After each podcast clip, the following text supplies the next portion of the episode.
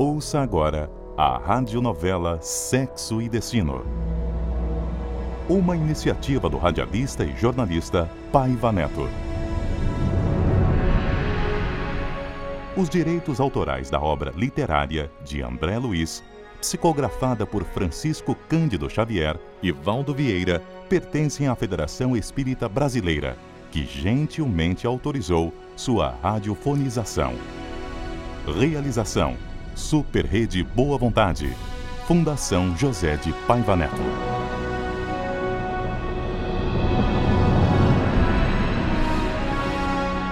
No capítulo anterior, acompanhamos momentos de emoção e socorro espiritual a Marita, hospitalizada, gravemente ferida.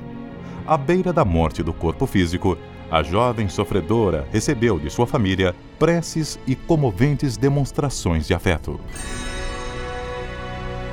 Sexo e destino, amor e consciência, liberdade e compromisso, culpa e resgate, lar e reencarnação. Uma comovente história nascida na dura forja da realidade cotidiana.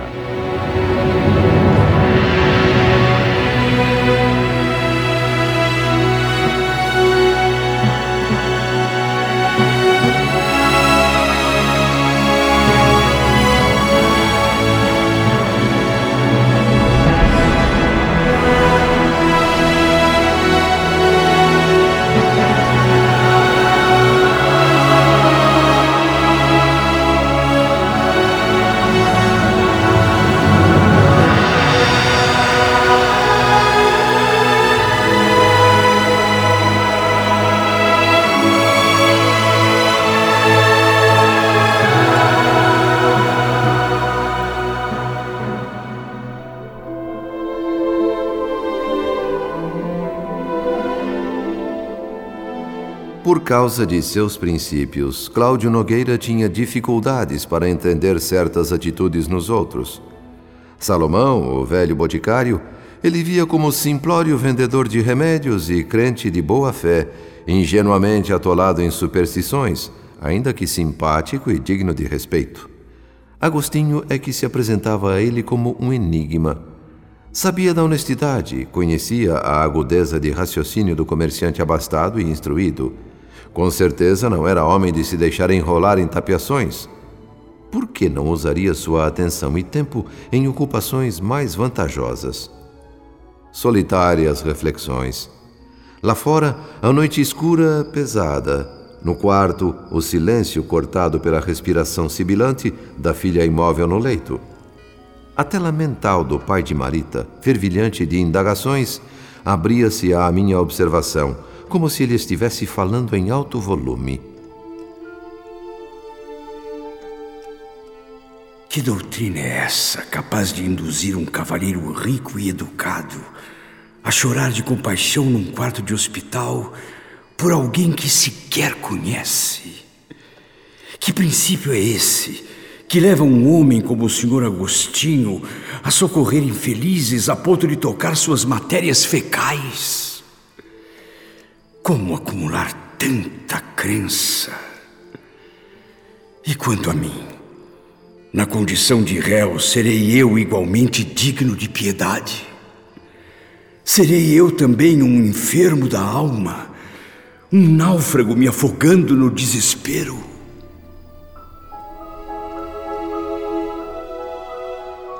Sugeri mentalmente que ele abrisse o livro ao acaso e lesse. Dedos nervosos tatearam o índice. Olhos inquietos percorreram as legendas. O capítulo 12 mostrava o título: Caridade para com os criminosos. Uma punhalada no peito não causaria o mesmo impacto. Como alguém exposto, desmascarado por um tribunal invisível, disposto a confessar, declarar-se malfeitor impune, sentiu ainda mais forte a dor irremediável de haver impelido a filha à loucura e à morte. Sob aquele teto, era visto e acatado por todos como pai carinhoso, mas nos porões da consciência, o retrato que fazia de si mostrava um estuprador, um filicida. Resignado, folheou as páginas esperando encontrar uma sentença justa e rigorosa, adequada ao seu caso, equivalente à crueldade do crime que cometera. Se não fosse absurdo, eu classificaria como decepção o sentimento manifestado por Cláudio naquele momento. Surpresa é uma palavra mais adequada. E que surpresa! Leu e releu chorando aquelas linhas plenas de brandura e entendimento. Nenhuma palavra de censura ou condenação Havia, sim, um forte apelo à fraternidade, à compaixão. De forma alguma, os delinquentes figuravam naquele texto como seres infernais, excluídos da órbita do amor divino. A pequena mensagem concitava a tolerância e terminava rogando preces em benefício dos que se perdem na voragem do mal. Quanto mais avançava na leitura, mais era chamado à razão o marido de Dona Márcia entre lágrimas que a cada instante mais profusamente lhe banhavam os olhos, reconheceu-se por completo como assassino e suficientemente lúcido para analisar com imparcialidade o próprio crime. Viu seu ateísmo rasgado de cima a baixo já naquele primeiro contato com as verdades do espírito. Leu avidamente sobre reencarnação, pluralidade dos mundos, meditou sobre a caridade e os prodígios da fé Tocado pela chama imortal do cristianismo que ali renascia para ele, sentiu reaquecido o coração. Quatro horas de leitura ininterrupta revelaram perspectivas até então impensáveis para um homem como Cláudio Nogueira. Ideias renovadoras provocavam-lhe outras inquirições, mais avançadas, mais investigativas. Se Deus não existisse, pensou, se não houvesse uma vida além da terra, se tudo na existência acabaria em animalidade e lodo, por que estaria ele vivendo aquele suplício moral diante da filha? Por que tanta contradição nos meus sentimentos? Será que eu e minha filha vivemos numa outra encarnação alguma experiência difícil? Sim, devemos ter chorado juntos. Talvez eu a tenha trazido de novo ao mundo na condição de pai a fim de orientá-la com carinho e abnegação. Por algum tempo consegui. Depois fui arrastado ao papel de verdugo. Alguma coisa me disse que, ao contrário do que pretendia, ao reencarnarmos eu agravei ainda mais os débitos antigos. O conhecimento sobre reencarnação, ainda que recente e incompleto, levou Cláudio a investigar espiritualmente sua estranha ligação com a filha. Aquela devoção por Marita foi entendida por ele como o pequeno fragmento visível do iceberg na superfície. A parte maior ocultava-se sob as águas, isto é, no passado. Podia entrever agora as realidades da vida além túmulo. Comovido, rogava a Deus uma troca: a vida dele pela da menina. Que não me seja negado este pedido. Minha filha, que eu desgraçadamente não soube amar nem sequer respeitar, deve se recuperar e continuar vivendo. A mim, um criminoso hediondo, inqualificável, nada mais resta a não ser espiar minhas faltas no mundo espiritual e depois renascer na terra mutilado e infeliz. Não vejo outra maneira de ressarcir meus débitos. Entretanto, Senhor, se me cabe continuar ainda neste mundo, permita-me seguir cuidando de Marita. Quero aconchegá-la ao meu coração, ser o apoio, o refúgio desta criança tão sofrida.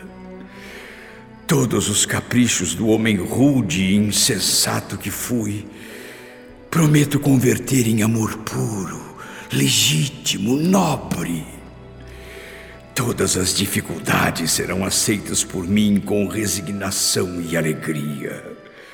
A oportunidade do reajuste, da reparação, é tudo o que imploro, Senhor. Da mente angustiada de Cláudio jorravam propostas de reformar-se como ser humano. A sinceridade dele me levou a abraçá-lo comovido, sugerindo-lhe esperança, confiança em Deus. O pequeno livro, como um sinal de trânsito vermelho na estrada da vida, fez o pai de Marita frear o carro das futilidades materiais e buscar seriamente a reconciliação com a própria consciência. Enternecido, ajoelhou-se junto à cabeceira da cama e deixou que as lágrimas rolassem livremente.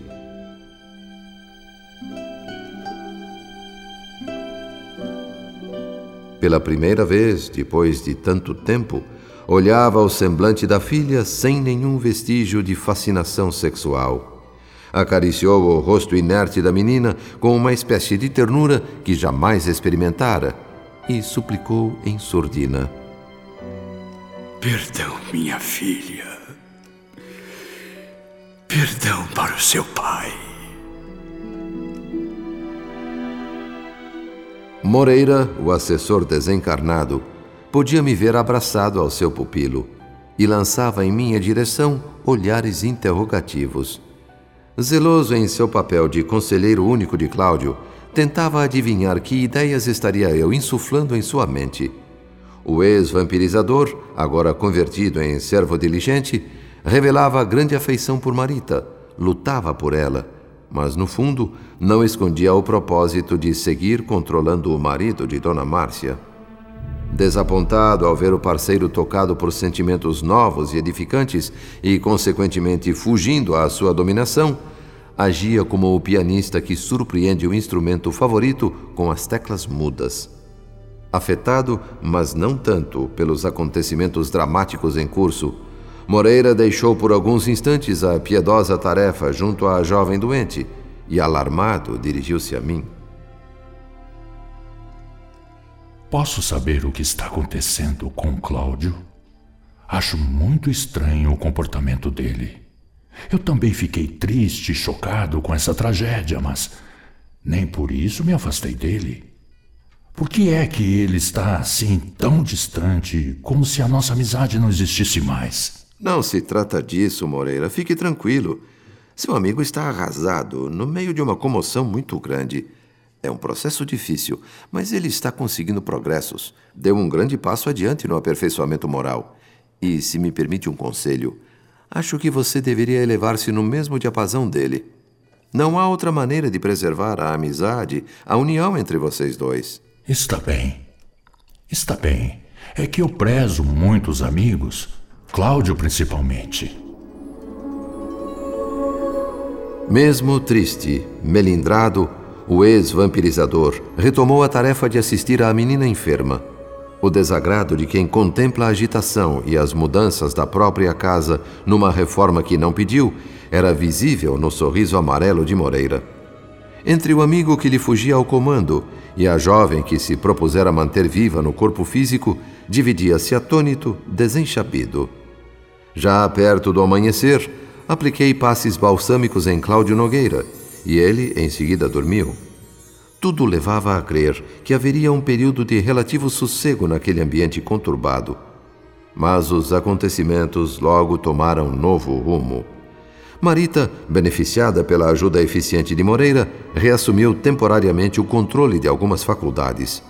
Estava hemiplégica, não enxergava nem falava mas voltaram a audição, o olfato e a capacidade de raciocinar. A lucidez, numa escuridão de completa imobilidade, produziu na moça a certeza de que estava morta, acordando no sepulcro. O que me está acontecendo?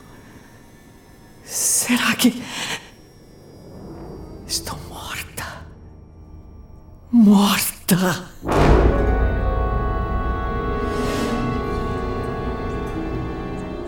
Tantas histórias a respeito de mortos que despertam no túmulo, tantos filmes de horror já vistos, levaram Marita a imaginar-se estendida num caixão lacrado e escuro. Queria gritar por socorro, mas a voz não mais existia. Como se uma gargalheira de chumbo lhe prendesse as cordas vocais. De alma opressa, mas consciente, recordou um a um os acontecimentos que a levaram a buscar a morte. A conversa por telefone com Gilberto, os comprimidos do velho Salomão, o episódio deprimente do bordel, o desconhecido que tentou assaltá-la na praia, a corrida desorientada em direção à avenida, e finalmente o atropelamento. Depois, o corpo estatelado que lhe parecia de pedra e a mais absoluta incapacidade de se expressar. A mágoa e a revolta morriam no mesmo silêncio em que nasciam. Sentimento e memória, só isso lhe restava. Arrependeu-se. Afinal, se a vida continua, de que adianta provocar o fim do corpo? Indagações construtivas como essa, infelizmente, não duraram muito tempo. A figura da irmã surgiu com força, ocupando por completo a mente da menina imóvel no leito. Marina é culpada de tudo. Todas as coisas ruins que me aconteceram na vida foram causadas por ela. Era minha pior inimiga e vivia ao meu lado, dormindo no mesmo quarto, respirando o mesmo ar e roubando a minha felicidade o tempo todo. Egoísta! Nunca dividiu comigo o carinho de Dona Márcia. Sempre deu um jeito de impedir que eu progredisse, até no trabalho roubou minhas oportunidades, as afeições que eu poderia ter recebido. E não satisfeita, levou a última coisa boa que ainda me restava: Gilberto, a única pessoa que eu amei na vida. Marina nunca terá meu perdão. Mesmo que eu viva pela eternidade.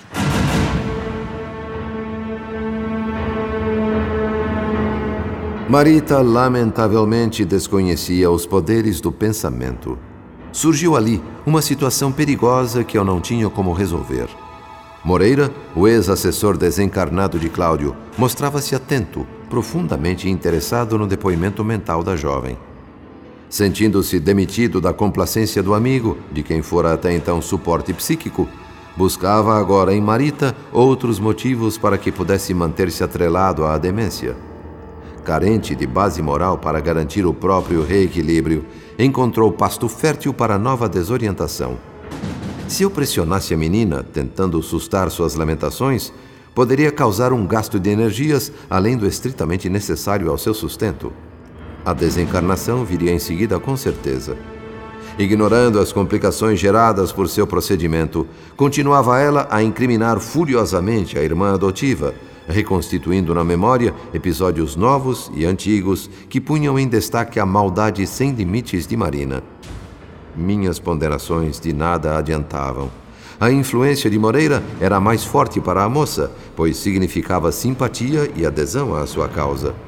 Os dois se prejudicavam no processo. Invocando desagravo, Marita enredava a família em duras provações. O ex-vampirizador, por sua vez, punha a perder o valioso trabalho de autorrecuperação que iniciara. Os pesares mais íntimos da jovem, pela qual mantinha extremada paixão, para ele desconhecidos até aquele momento, promoveram a volta de sua brutalidade anterior. As melhoras de espírito apagaram-se o instinto de vingador ressurgiu vigoroso, justificando a fúria como necessária no ajuste de contas em que a menina doente figurava como vítima e Marina como algoz. O semblante doce de compaixão, sensatez e humanidade que trazia enquanto enfermeiro dedicado voltou à lividez dos alienados. Inúteis tentativas eu fiz para reconduzi-lo à serenidade.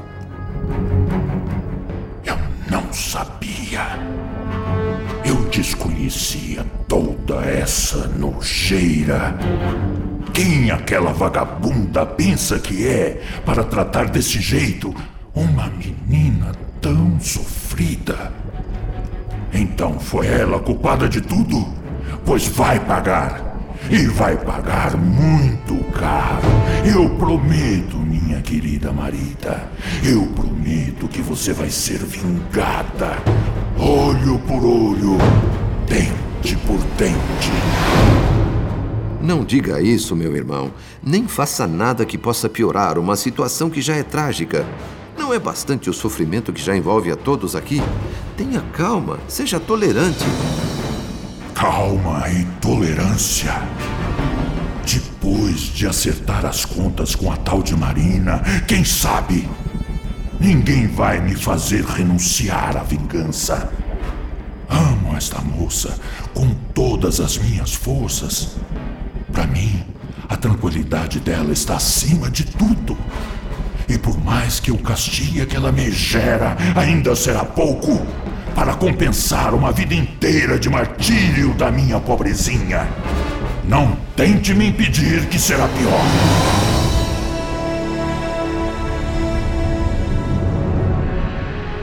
Uma fera sequiosa de sangue foi o que me fez lembrar aquela figura esbravejante, agressiva e surda a qualquer apelo de bondade. Deixou o quarto apressadamente como um louco e eu pensei apreensivo: vai para a casa de Gilberto. Meu Deus, ele vai para a casa de Gilberto.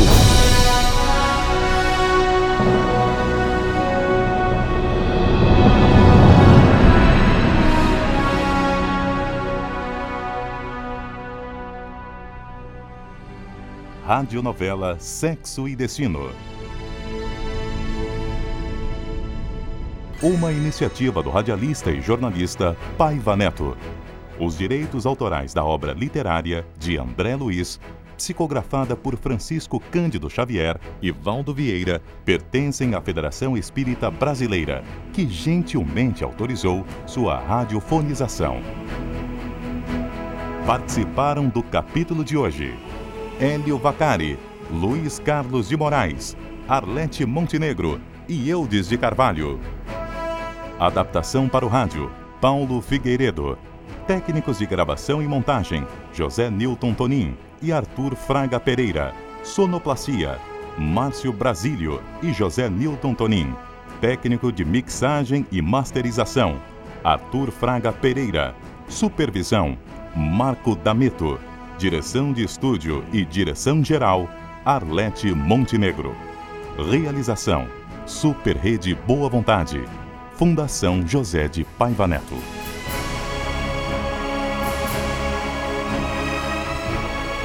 Não perca o próximo capítulo da radionovela Sexo e Destino. Aqui na Super Rede Boa Vontade. Compromisso com a família espiritualidade ecumênica em primeiro lugar.